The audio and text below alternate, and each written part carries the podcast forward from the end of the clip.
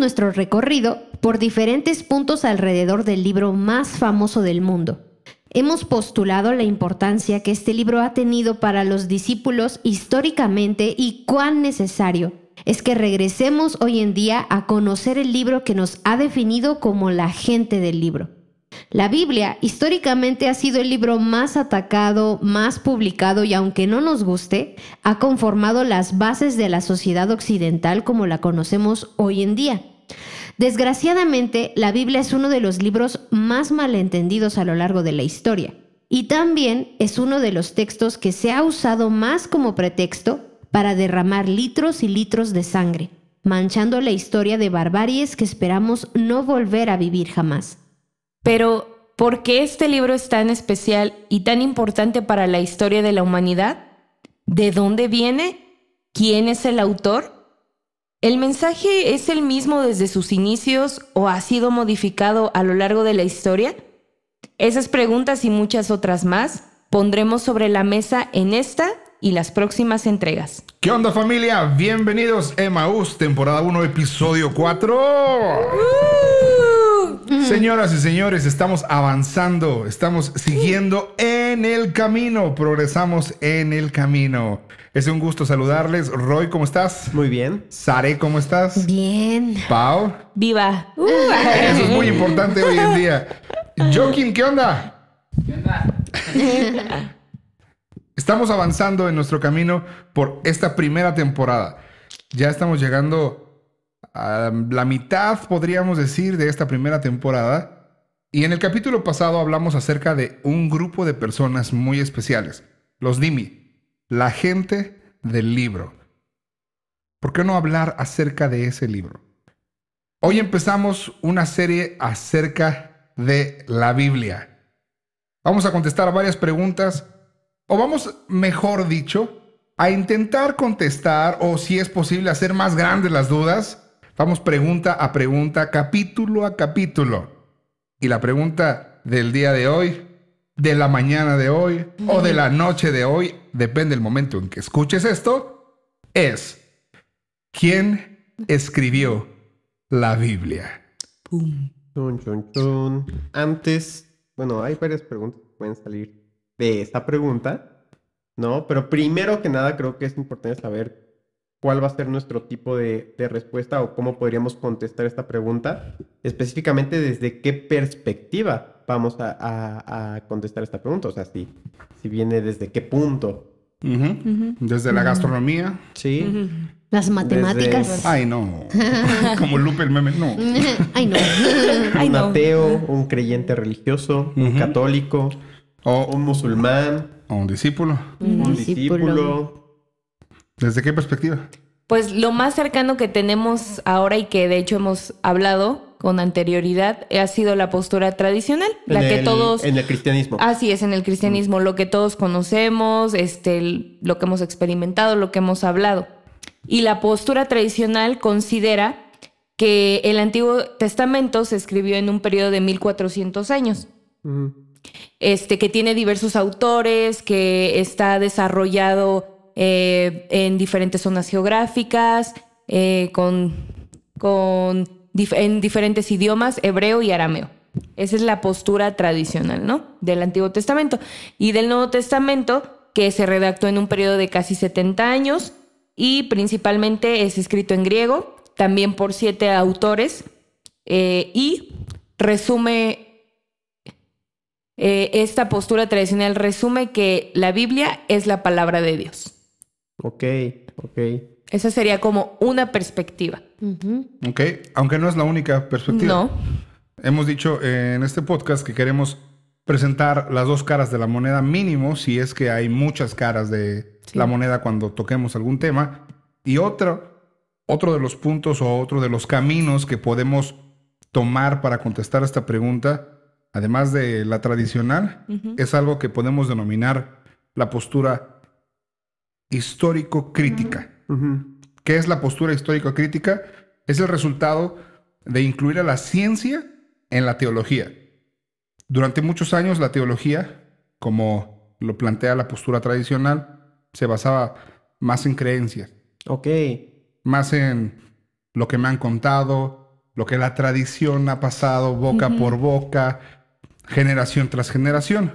Pero no es hasta por ahí de finales de 1800, fíjate cuántos años, de 1800 que el método histórico crítico se empieza a hacer famoso. O sea, O sea, no hace mucho 200 tiempo. años. Ajá, Ajá. hace 200 años. Y si comparamos el cristianismo, en su historia hay mínimo 2000 años.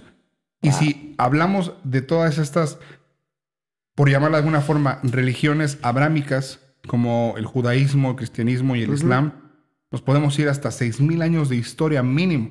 Claro. Y apenas hace 200 años estamos empezando a aplicar esta forma de pensamiento o este acercamiento al texto, al libro de los libros. El método histórico crítico usa lo que la geografía, historia, filología, antropología, arqueología, todo lo que las guías descubren, todo lo que las ciencias descubren, utiliza estas herramientas para entonces tratar de interpretar el texto y darle el significado original o más apegado al original Claro. porque hoy en día no podemos hablar de esclavos de la misma forma que se hablaba hace 3.000 años, ¿no?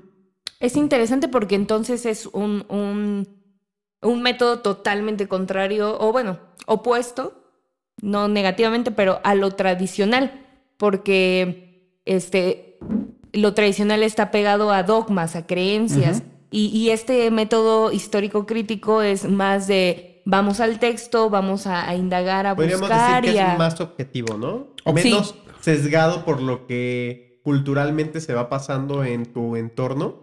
O podríamos decir que es más técnico. ¿Ok? Mm. El método histórico crítico, su primera, su primera meta, el primer punto al cual quiere llegar es analizar el texto y todo lo que le rodea. Como en qué época se escribió, Sí. quién, cuándo, cómo, dónde, etc. Y el método histórico crítico es parte de lo que la teología moderna llama las ciencias bíblicas. Mm. Es raro, ¿no? Enten- Claro, poner ciencia bíblica. Así como que... ah. Ajá. Pero este, este punto de la teología moderna utiliza y no se pelea con todos los avances tecnológicos y científicos. Dentro de estas ciencias bíblicas, una rama muy interesante que se ve nutrida de estos eh, saberes es la hermenéutica y la homilética. La hermenéutica es, vamos a decirlo de forma poética, el arte de la interpretación. Ok. Y es importante mencionar que desde siempre ha existido. Por ejemplo, la parte tradicional, con muchos, muchos, muchos años de experiencia, desarrolló algunos caminos a seguir. Por ejemplo, darle una interpretación alegórica. A un texto. Ajá. En Génesis se menciona el árbol.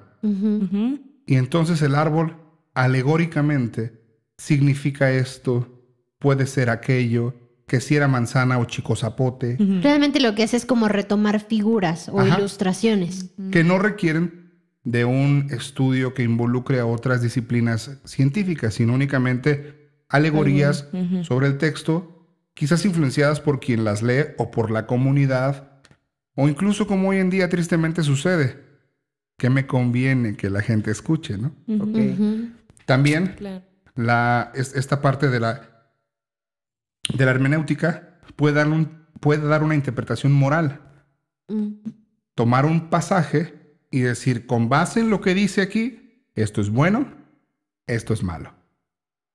Esto lo haces, esto no lo haces. A, a ver, corrígeme si estoy un poquito, ¿no? Por ejemplo, pienso en, en- en algo alegórico, bien, este, este árbol, esta interpretación, pero lo alegórico puede ser también orientado al sentido literario del texto. Por ejemplo, los poemas son muy alegóricos. ¿A eso te refieres o no? Mm. No, sí, pero la es la interpretación lo que tú dices. Justamente sí, la hermenéutica interpreta el texto. Si el texto es alegórico, como un poema, Exacto, pues es más de donde van a sacar o donde se va a sacar. claro. Por ejemplo, hoy en día como que no está muy padre decirle a una chica que su cuerpo parece alguna que otra cabra o a una que otra oveja, como dice eh, Cantares. Sí. Ajá. Pero entonces la, la postura alegórica va a tratar de buscar figuras Parecidas. o patrones que puede que estén en el texto, puede que no estén en el texto. Porque depende de Mm. quién está O interpretando sea, el de, texto. de aquí puede derivar una buena o una mala interpretación. Claro, totalmente. O Y- sea, o más bien una correcta eh, o y una incorrecta. Totalmente, incorrectas. totalmente. Sí, porque pienso en este y pienso en el moral. No sé, se me ocurre proverbios que definen mucho el bueno, el malo, el justo, el injusto, el sabio y el insensato. Pero esa es otra, ¿no? No es la alegórica, la que tú estás diciendo No, moral, estoy es hablando otro en el moral como otro, como otra, Como otra, ot- otra variante de la hermenéutica. Estoy buscando un significado moral. Y a lo mejor Proverbios es muy fácil de entender. Claro, ¿no? es Eso muy está claro bien, en, eso es- está en mal, ese ¿no? aspecto, sí. Pero, no sé, pensemos a lo mejor en esa historia del Antiguo Testamento donde cierto personaje asesina a su pareja, la corta en pedacitos y la avienta por, o la La manda por las, por las tribus, ¿no? Y Mm. dices, "Mm, ¿y esto qué, no? Y tratas de buscar, no, pues estuvo bien o estuvo mal que la matara. Entonces, ¿y ahora qué hacemos, no? Y está peor esto que Ted Bundy y los demás asesinos seriales, El ¿no? novio Ajá. tóxico. Ajá, no, no, da- amiga, date cuenta. Pero las escrituras pueden ser interpretadas buscando una enseñanza moralista. ¿Sí o no? Un principio. Bueno, Bueno. o malo. Ajá. Que de nuevo, si se dan cuenta, estas dos partes, tanto la alegórica como la moral, dependen de quién enseña y de quién escucha. Porque puede ser usado para bien o puede ser usado para, mal. Claro. Sí, creo que hasta es bueno definirlo porque hasta alguien puede confundir en sí el texto. No sé, me imagino o que ves una narrativa de la historia que habla de una narrativa real dentro de la historia y buscan darle una alegoría y se empieza a desviar realmente el significado en la interpretación porque no está haciendo de manera correcta. Entonces siento que esa es una forma que no está chido hacerlo. Y para eso ayuda la hermenéutica, o sea, saber ¿Cómo, interpretar? cómo interpretar realmente el texto. Sí. Quisiera terminar con la tercera parte o tercer camino que tiene que ver mucho con lo tradicional porque no podemos negar esto. Por muchos años solo tuvimos la tradición Exacto. Claro. Sí. y la parte histórico-crítica es relativamente nueva. Pero la parte histórico-crítica no cuadra con la alegoría, no cuadra con lo moral y tampoco cuadra con el sentido anagógico o místico, muy famoso hoy en día. Como que quieres escuchar la voz de un billete. sí. Escuchemos el sonido hablan. de la voz del No dinero. Ah, sí. Nos van a banear por esto, ¿eh? Mira, la parte eh, o el significado anagógico que la hermenéutica en muchos caminos o en muchas tradiciones se ha utilizado, busca plantear un camino a seguir. Ujú. Anagógico de anagón en el griego, que significa camino, senda, guía, también tiene que ver con esta cuestión mística, donde a todos los elementos los, les voy a dar una interpretación que muchas veces, como nadie más conoce, no tiene nada que ver. No, y aparte nadie más estudia, ¿no? Es como, Claro. ok, tú lo dices, lo que hablábamos en los primeros capítulos, ¿no? O sea, como tú lo dices, me lo trago e incluso así lo enseño, ¿no? Y que a veces eso es una de las complicaciones de la tradición, que al no yo rascarle como, como oyente o como maestro, repito simplemente las cosas, ¿no? Claro. Y que en un principio tal vez, eh, como dices, ¿no? Era lo único que había, no había recursos, no había materiales, pero ahora, ¿no? Ahora sí podemos tal vez tener otra, otro camino a seguir que es este que estás mencionando. Pero curiosamente, la parte anagógica, o sea, no todo, no todo tiene que ser malo. Podemos hablar como esos abusos muy comunes hoy en día, o como la otra parte. Por ejemplo, dado que anagógico significa marcar un camino, una senda a seguir, el libro o el rollo de Apocalipsis es un ejemplo anagógico. Marca el camino a una esperanza. El significado de Apocalipsis, el más práctico, sencillo que puede resumir en una palabra es esperanza. Está todo gacho lo que narra Apocalipsis, sí, pero al final dice sí, pero Cristo va a regresar y todo va a estar chido. Claro. Entonces es darle esperanza. Claro. Ujú. Entonces, tanto el sentido alegórico como moral como anagógico pueden ser usados para el bien o para el mal. Pero ayudada de las ciencias bíblicas, la hermenéutica, que se fundamenta en el método histórico crítico, busca interpretar el sentido literal. Mm. ¿Qué dice el texto? ¿Y qué significa el texto? No significa lo mismo para una sociedad del siglo XXI en América, en Latinoamérica, a una sociedad de hace 3.000 años, 4.000 o 2.000, depende, en el Medio Oriente. No tiene nada que ver. Y entonces ahí es donde choca. Porque Claro. posiblemente esta hermenéutica literal basada en el método histórico crítico no tenga nada que ver con lo que hoy en día creemos que el texto dice. Y ahí es donde viene el pleito, porque el método histórico crítico en los últimos 200 años ha llegado incluso a ser considerado herejía Mm. por chocar. Con lo con tradicional. la tradición. Yo, yo me identifico mucho. Yo siento que... sí Que soy hereje de- Sí, me siento bien a hereje. veces no me siento así, pero creo que me ven así. No. A veces, a veces. No, eh, pero siento que muchas veces por, por, por criticar ciertas eh, enseñanzas o ciertos eh, dogmas que realmente creo que vienen de esta idea tradicional, sí eh, te hacen esta, te dan esta sensación. Y lo entiendo, ¿no? Al fin y al cabo les estás moviendo todo un mundo de, de, de enseñanza, ¿no? Todo, todo una idea que están basados en que realmente es 100% veraz. Y eso me lleva a la siguiente pregunta, Mm, justamente, o sea, ¿cómo sé que el método tradicional es veraz? O este, sí, prácticamente es eso. Mm. Preguntémosle a la, Expositora. a la científica del método. Eh, es porque también Ay, siento... me, avienta Eh, porque yo siento- dije eso. Sí. siento que- no, no quiero decir que es que esté mal, porque siento que si lo, Ah, no, si lo comparara con el, con el mal. crítico, exacto, si lo comparara No. con el crítico, en muchas cosas coincidirían. Claro. Entonces, este, ¿qué certeza tengo de que todo el método tradicional tiene una veracidad, una veracidad ahí? Principalmente porque lo mencioné, eh, el método tradicional está basado en dogmas, en creencias, en, en algo que no es comprobable eh, y medible. Entonces, creo yo que el hecho de que por mucho tiempo, es mi caso, me hayan dicho, es que así es y tú créelo, te, o sea, por la ignorancia en la que, en la que estás en ese momento, pues lo, lo crees, ¿no? Con, con esta fe que te quieres acercar a Dios y esta sinceridad, lo crees. Pero ya pasa el tiempo y entonces dices, ¿y por qué hice eso en ese tiempo? ¿Por qué no busqué? ¿Por qué no indagué? Entonces, creo que respondiendo a esa pregunta es, es por eso, porque no, no tiene Hechos, eh, ¿no? hechos que, que le respalden, sino que ha sido eh, esta,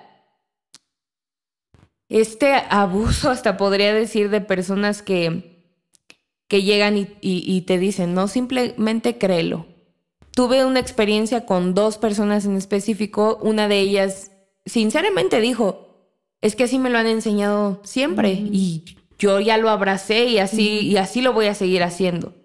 Y otra que dijo, es que así me han enseñado, pero estoy dispuesto a aprender y a cambiar mi, mi Mm. pensamiento. Entonces Eso es creo que eso es, eso es a lo que, a lo que podemos Y es llegar, que ¿no? a veces no, no siempre, o sea, sí, ¿no? Hay veces que sí hay una, una mala intención, ¿no? Pero hay veces que no hay una, una mala intención detrás, sino como dices, o sea, justo así se lo enseñaron. Sí. Eh, una historia, ¿no? Que tú me contabas acerca de, del, del pescado en el sartén. ¿no? O sea, la mamá siempre cocina, eh, cuando va a cocinar pescado, le corta la cola, le corta la cabeza. ¿No? Pero ¿por qué lo hace? Porque así lo hacía su mamá, porque así lo hacía la, la abuela, ¿no? Y hasta que vas con la abuela, te das cuenta que ella le cortaba la cabeza y la cola porque no cabía en el sartén, ¿no? Entonces, hay cosas que ya empezamos a hacer nada más como en automático, Sí, sí, que ya cuando, como dijiste, ¿no? Pero ¿por qué lo hago? ¿No? Si mi sartén sí cabe Ah, así, sí. ¿no? Entonces creo que, creo que hay veces que no necesariamente es una mala intención, sino que es un trasfondo de que así se vino haciendo tradicionalmente. Claro, entonces podríamos decir que no hay una certeza de que haya una veracidad en el método tradicional. Ujú. Ujú. Ahora, Realmente. yo creo que es importante aclarar que el hecho de que no haya una certeza no significa que es mentira. Exacto. Eso es muy importante. podríamos incluso redefinir la respuesta o complementarla diciendo que el método tradicional es impreciso, porque no busca dar datos precisos, Claro. sino únicamente dar un esbozo, ¡fum! Va. Porque los dogmas no, no buscan toda una estructura precisa, sino únicamente una idea general a compartir, que es más fácil.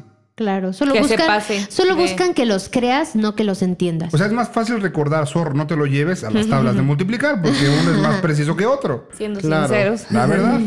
Claro, entiendo. Sí. Y me lleva a la siguiente pregunta. Ahora, ¿qué certeza o Qué tendríamos? veracidad, ¿no? ¿Qué certeza tendríamos de la veracidad o de que es verdadero o de que podemos comprobar que o fiarnos del otro método que era el Histórico, Histórico crítico. histórico crítico? No sé si les he dicho, pero yo soy científico en el método. Ah, ¡Ay! tengo eh, título en Harvard. sí. Cuatro diplomados, tres maestrías. Ah, Yo creo que el método histórico crítico, a diferencia del tradicional, tiene cierta veracidad solo en una de las cuatro interpretaciones. ¿Por qué? Alegórico, moral y anagógico no aplican. Porque el método histórico crítico de primera entrada busca la forma literal de todo el texto y lo que le rodea. Como se apega a lo literal, entonces sí hay certeza. Certeza del documento. Algo muy sencillo. Pues era papiro o era pergamino. Claro. Papiro O era madera. o era madera o era una piedrita o Un barrito ahí. Mm, Ándale. o escritura a mano, escritura cuneiforme. Exactamente. Entonces hay certeza de eso porque el método histórico crítico únicamente recopila casi como un detective, o, ah, sí como Cada, cada pista, cada cada, pista, cada prueba. Es casi casi el método histórico crítico una reconstrucción forense de los hechos, ¿no? Entonces hay certeza en eso. El método histórico crítico tiene una falla, ¿saben? Llegan, llegan preguntas, voy a usar una palabra dominguera para que los que nos escuchan la usen en su próxima carnita asada, ontológicamente. Mm. O sea, hace nivel de conocimiento o complejidad de conocimiento, por decirlo de forma sencilla. Ujú. El método histórico crítico puede contestar preguntas ontológicamente textuales, directas, físicas, comprobables.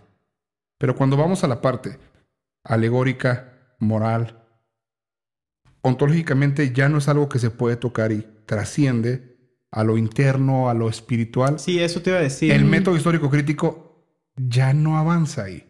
Claro, esos tres, el, el- el alegórico, el moral y el anagógico, suenan un poquito más profundos. O sea.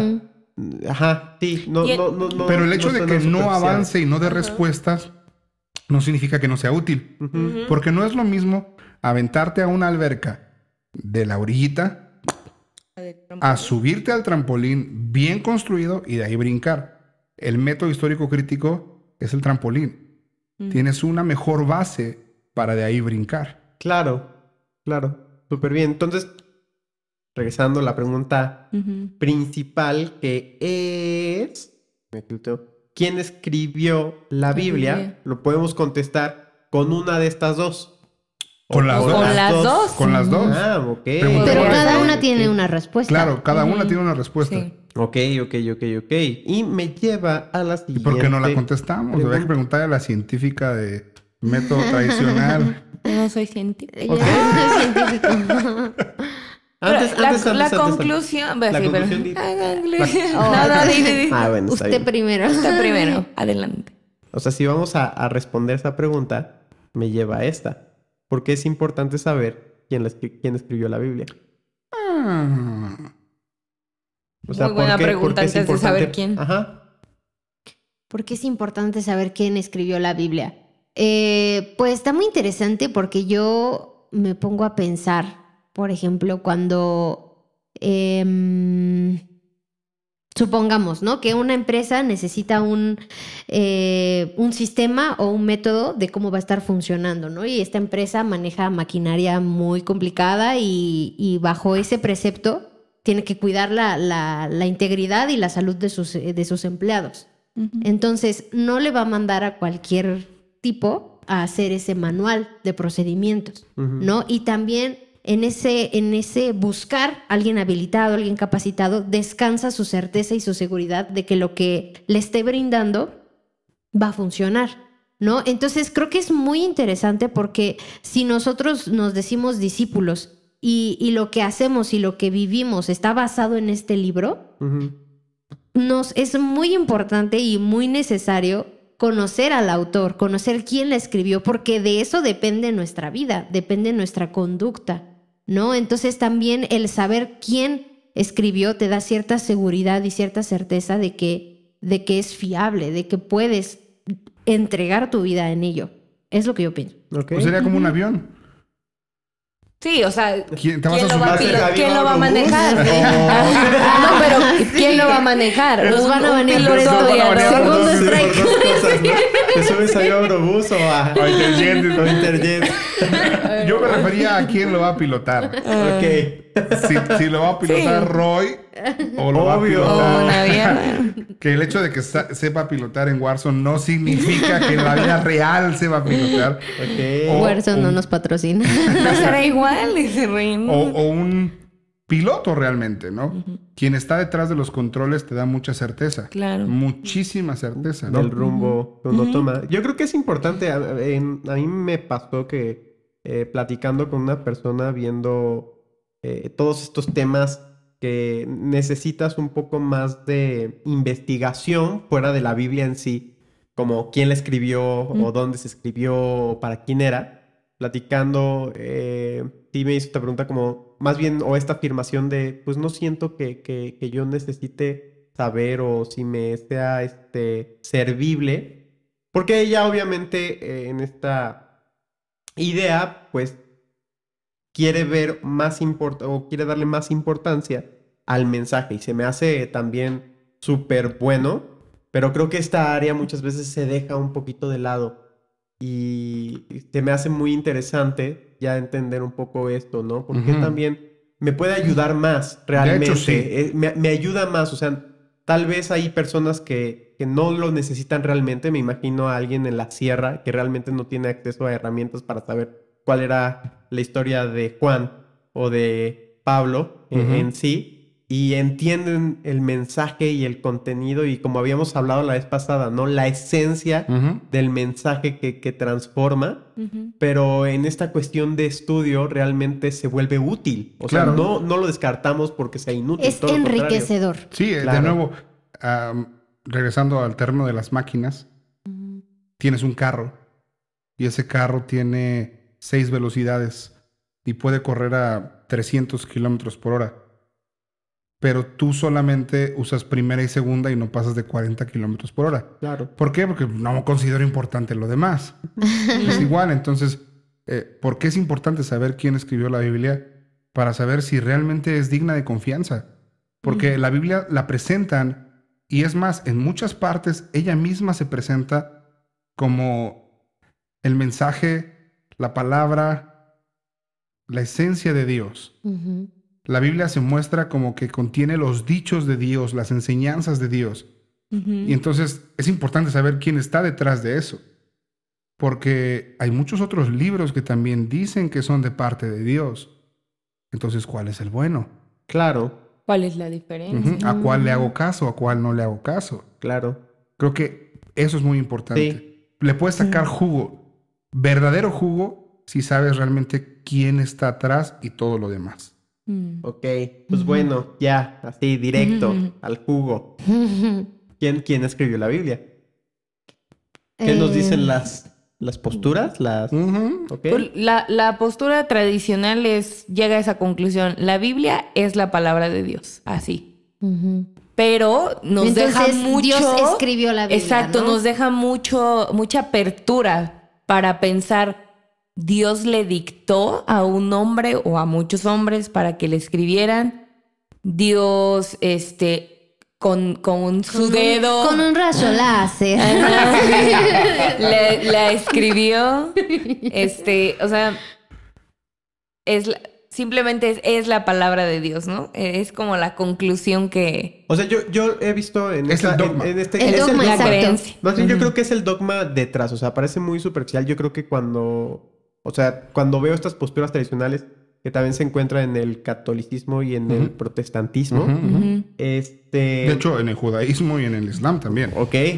Ahí, con las razón, cuando, cuando, cuando te das cuenta de ellas, obvio, pareciera que está sesgadísima la pregunta y que no tienen más conocimiento de eso. Yo creo que no es así, ¿no? Realmente sí saben, ah, bueno, mira, este, este libro lo escribió fulanito y este me Tiene tal O sea, autor. Ujú, hay, ujú. hay cierta como profundidad leve en, en, en el texto, pero creo que la tradicional se envuelve. Lo resumen un, o en- se resume en, al final todo este mensaje, eh, como es de Dios, fue escrita por Dios.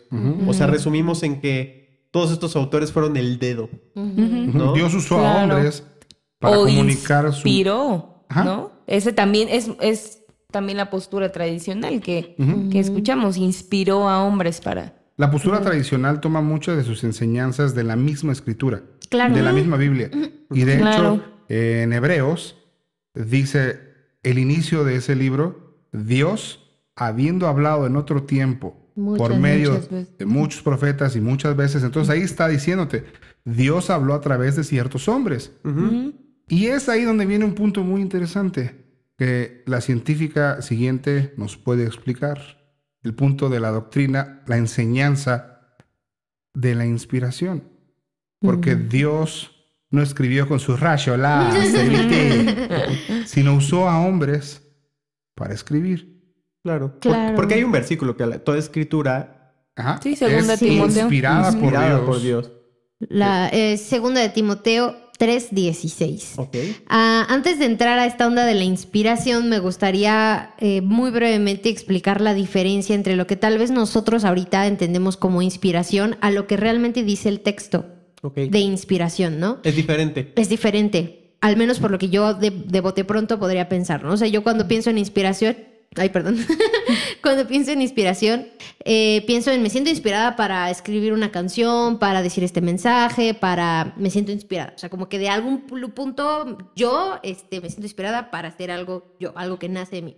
Ok. Sin embargo, eh, lo que vemos en el pasaje de segunda de Timoteo 3:16 eh, nos habla acerca de que inspirado más bien significa eh, respirado, exhalado, ¿no? Y eh, también viene del latín, creo que es, o griego, de onustos, ¿no? Que, que significa tomar aire, ¿no? Entonces, podríamos reformular este versículo diciendo toda la escritura es respirada por Dios, ¿no? Entonces, no somos nosotros los que estamos inhalando, es Dios es el, el que está exhalando. Entonces, ahí ya tenemos un principio. No es el hombre el que se está inventando las cosas, sino es Dios el que está dando, ¿no? Y eso nos lleva a otros dos principios muy importantes. Uno es la revelación y otro es la inspiración. La revelación, por lo que vemos en el contexto bíblico, es el mensaje, es la palabra, es lo que Dios está hablando, ¿no?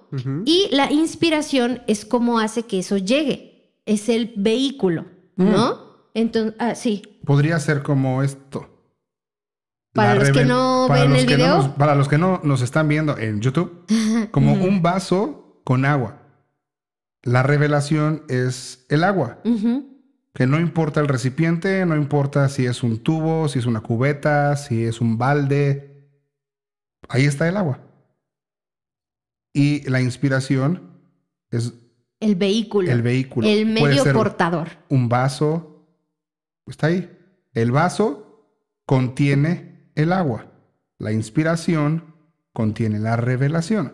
Exacto. Uh, Y, y también eh, eso es interesante porque, pues bueno, Dios pudo haber hecho llegar su mensaje de una forma Diferente. diferente, pero eligió hacerla a través de hombres, ¿no? Entonces, ¿qué es lo que pasa? Dios inspira a los hombres, les da el mensaje que entonces ellos tienen que escribir. Ahora, de aquí se derivan algunas otras cosas que tal vez después podríamos profundizar, que son pues igual también más preguntas, ¿no? Es como, eh, bueno, ok, si lo escribieron los hombres, chance y todo fue de los hombres. Dios no estuvo detrás. ¿Qué ¿Cómo, es lo- sabe, ¿Cómo saber que, Exacto, ¿cómo que saber realmente que fue realmente inspiración Dios de estuvo Dios? detrás? Eso es lo que se llama la inspiración natural. Mm. También hay otra postura que es la inspiración de pensamientos, que explica que eh, solo algunas cosas fueron depositadas en los hombres y ya ellos le echaron como de su De su rollo. ¿no? Y aparte la inspiración parcial, que solo las cosas morales y espirituales fueron las inspiradas y todo lo demás ya fue extra, Igual. ¿no? Pero me gustaría dar rápidamente algunos puntos para contrarrestar esta eh, perspectiva de la inspiración natural, que te hace, eh, que refuerza la idea de que no hay un Dios detrás, de que todo fue parte del genio humano. ¿No? Así como alguien que pudo haber escrito la Divina Comedia, o como Shakespeare, o como Platón, o como grandes eh, personajes de la literatura, ¿no? Entonces, eh, uno es el personaje Jesús. ¿No? A ningún hombre se le pudo haber ocurrido eh, un personaje tan distinto a la humanidad, ¿no? Un personaje tan puro, tan santo, tan diferente. Ahora, eh, hay otra cosa, ¿no? Que, que, que tal vez tú podrías ayudarnos, Pau. ¿Cómo es que tantos autores de tantos diferentes contextos coincidieron en hablar de este mismo personaje? Y eh, que es como el mensaje principal, ¿no? Y aparte, ¿no? Otra cosa que se expone es condenar a la raza humana y que no hay esperanza a través de solo este personaje Jesucristo. Y otra, otro argumento es que al final el genio humano se exalta a sí mismo. Entonces, si los autores de la Biblia, bueno, los escritores de la Biblia, producieron textos que ahora prevalecen en nuestro canon, ¿por qué no hay otros textos de ellos que hayan prevalecido también o que sigan aquí en la Biblia? ¿No? Solo hubo algunos textos de esos que prevalecieron. Por ejemplo, las cartas de Pablo. ¿no? Pablo escribió cartas a, a muchas iglesias, a muchas personas, y de las cuales solo algunas eh, podemos pre- Tener. preservar, ¿no? Entonces, esos son como algunos puntos que, que yo podría dar como para contrarrestar esta perspectiva. Con contrarrestar que es obra meramente humana. Que solamente es humana, que es como el punto al que llega la, la- el, el método crítico, solo fueron los hombres, Mm. ¿no? Eh, y es, ok, sí, lo escribieron hombres, pero fueron inspirados por Dios. Entonces, realmente el que está detrás es Dios. Ok. Ok, ok. Entonces- Ok, ok. Me- o sea, me queda todavía esta duda. Eh, creo que esa es una pregunta que siempre está ahí, queda muy abierta, ¿no?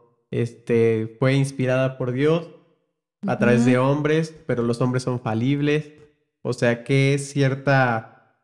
eh, ¿Qué certeza hay de que no se equivocaron? Ajá. ¿Qué certeza hay de que no hubo Mm. un error ahí, no? Creo que la, donde más eh, yo he llegado es que en el Antiguo Testamento, esta coherencia que hay en diferentes culturas y diferentes épocas a lo largo de, dijiste, 1400 años, En el Antiguo Testamento. En el. Antiguo En el Antiguo Testamento. Testamento. este, dices, pues no, no puede ser casualidad, aunque en el estudio tal vez histórico crítico ves que hay muchísimos más autores, como sabes que por ahí a uno no se le fue, o te hace dudar esta eh, cuestión de que empiezas a investigar y te das cuenta que hubieron algunas cartas que después le metieron algún capítulo más mucho después. Eh, pues queda esta duda siempre, siempre abierta. Eh, no Yo creo que de entrada podríamos tratar de pensar en las coincidencias Mm. o las probabilidades para que esto se diera de nuevo, ¿no? ¿Cuántas probabilidades hay de que esto se repita? No soy científico en números, pero creo que son nulas o casi nulas. Entonces, si tiene errores o no, será tema de otro capítulo. Pero podemos pensar en eso. Qué raro, ¿no? Qué curioso. Que Sí, y Sí. si fuera algo, algo que, por ejemplo, alguien se ideó, o sea, que alguien dijo, voy a escribir este libro que concuerde, que todo cuadre, ¿no? O sea, que me invente que los autores fueron de diferentes épocas, que todo lo que hemos dicho. ¿Por qué hoy en día eh, la Biblia es uno de los libros más perseguidos, más vendidos? Eh, ¿Por qué no se ha replicado algo así, una obra así, no? Y eso nos ¿Por qué habla de no que es hecho? único, ¿no? Es singular, es un, un caso en, en- entre muchos, ¿no? Y, por qué, ¿no? ¿Por qué sería un, un libro singular? ¿Por qué, por qué a, a pesar, ¿no? De todo el tiempo ha prevalecido y es lo que lo diferencia de las más grandes obras maestras de la, de la literatura que hasta ahora tenemos. Es muy raro. Creo que es algo que podemos llamar, no lo inventamos nosotros, sino más bien tomar este título que varios le han dado a esta característica, la singularidad de la Biblia. Y, y creo que es interesante pensar en ello porque llega un punto donde el método histórico crítico, que sí, controversial, escandaloso para muchos, peligroso para algunos porque los ha llevado a dudar Claro. y a dejar su fe, El método histórico crítico, como rampa, llega a un punto donde ya no avanza. Y donde creo que viene la parte interesante de esto, donde el método tradicional sigue avanzando porque se basa en dogmas, en algo que no, que no es tangible. Y como si fuera una escalera al cielo, Mm. hay un espacio entre dos escalones, donde solo podemos llegar si damos un brinco de fe. Mm. Curiosamente, aquellos detractores de la Biblia utilizan el método histórico crítico para reforzar esos argumentos típicos. Claro. La Biblia es de hombres, le metieron mano, se contradice y etcétera, ¿no? Y puede ser que con el método histórico crítico obtengas información para validar esos argumentos, pero eso no niega la parte de que hay algo atrás de ese libro que hasta la fecha más de vamos a cerrarlo en números redondos, Mm. más de dos mil años, individuo tras individuo, que se sumerge en las páginas de ese libro, tiene que tomar una decisión. ¿Creo lo que este libro dice? ¿O no lo creo? Como lo decía Lucas. Oh, excelentísimo Teófilo. Muchos han tratado de acomodar estas cosas, parafraseando, pero después de haberlas investigado a detalle, he considerado bueno escribírtelas por orden, para que conozcas mejor lo que para nosotros es ciertísimo. Mm. Es bien interesante porque Lucas no le hace manita de puerco a, A a Teófilo. sino le dice, brother, esto pasó, yo lo vi, no me preguntes cómo, Claro. pero ahí está. Es tu decisión. Interesante. También se me hace un tipo de pregunta que, sabes, creo que eh, aún nuestra respuesta está un poco limitada en- con el método eh, crítico, histórico crítico. O sea, saber que a lo mejor un libro tiene más de, un, un solo libro tiene más de tres autores. Y sabes quién es el principal, pero no sabes quiénes fueron los otros dos. Ahí nos vemos un poco limitados, porque entonces no tienes. eh, solo tienes la veracidad del principal, ¿no? Solo tienes la, la- la veracidad de este personaje principal y ahí la firma de este Por decirlo. autor, por así decirlo. Pero creo que te da esa confiabilidad. Y resumiendo todo esto, entonces tenemos la respuesta tradicional, que es la que nos dice Pau. que ¿Quién es escribió la Biblia? De quién escribió la Biblia. Este, la respuesta tradicional que es Es la palabra de Es la Dios. palabra de se, Dios. se basa en algo. eh, Una creencia. ¿Cuál era la Una palabra que tú. Impreciso. Impreciso. En algo impreciso. Y el histórico crítico que que po- nos dice. podríamos llamarlo, el método histórico crítico tiene dos realidades. Podríamos llamarle la alta crítica y la baja crítica. Ok. La respuesta de la alta crítica es la Biblia la escribieron los, Los hombres. Nada más. La baja crítica dice, este libro es escrito por hombres, pero es muy raro. Mm. Hay algo ahí que como muchas partes de cualquier otra ciencia, la baja crítica dice, es escrito por hombres, pero no puedo explicar por qué hace lo que hace En la vida. en los que la leen. Oye, ¿y por qué es alta y baja? Son los extremos. Siempre Ajá. para todo hay extremos. Mm, ok. Así es. Entonces... es ¿Cuál podría ser una nueva o qué tendríamos que hacer? Porque, pues bueno, no me quedo conforme con, con o Dios o los hombres. O sea, Ajá. ¿qué podríamos redefinir? Ahora, yo creo que si pensamos, si fuéramos a lo mejor muy piquis, podríamos decir, híjole, es que si digo que la Biblia es la palabra de Dios, entonces depende de qué palabra está diciendo, ¿no? Si mm, yo hablo en español, entonces Dios hablaba español. O cómo fue, y si, y si no, pues no que no la escribió Dios y fue por medio de hombres. ¿Qué les parece esta idea? Que tampoco es de nosotros. La hemos escuchado, pero se nos hace muy sabia. La Biblia es el mensaje de Dios en palabras humanas. Porque no podemos negar que los hombres usaron lo que sabían para escribir. No se puede negar. No puedes negar la sangre de las batallas. No puedes negar eh, los milagros que narra. No puedes negar que estuvo en papel, que estuvo en rollos, en, en piel de cordero. No puedes negar los rollos del mal muerto. No se puede negar. Pero tampoco puedes negar que el mensaje que contienen esas letras lleva millones de seres humanos transformados. No lo puedes negar. En mi caso, yo soy testigo de eso. Y creo que los que iban rumbo a Maús también. No podemos negar que es físico, como tampoco podemos negar que es espiritual. El mensaje de Dios en palabras humanas.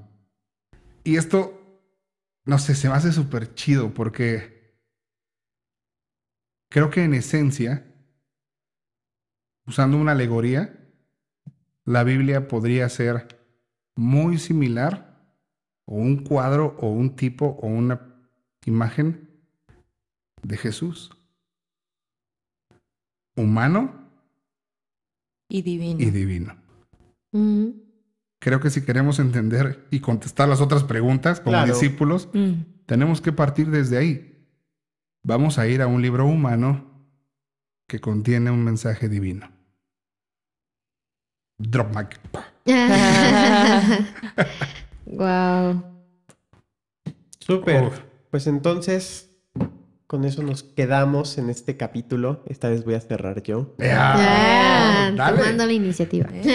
Gracias a todos los que nos escuchan. Les animamos a que visiten nuestras redes sociales. Nos gusta también eh, que comenten, que le den like, nos ayuda muchísimo. Que lo compartan también, nos ayuda bastante, que le den difusión. Este, se vale eh, expresarse, se vale todo. Nosotros estamos abiertos a escuchar a los que también quieran participar. Bueno, ¿por qué no? También. Y este, pues nos vemos hasta la siguiente. No sé. Yo creo que la frase es: Nos vemos en el, camino. Bye.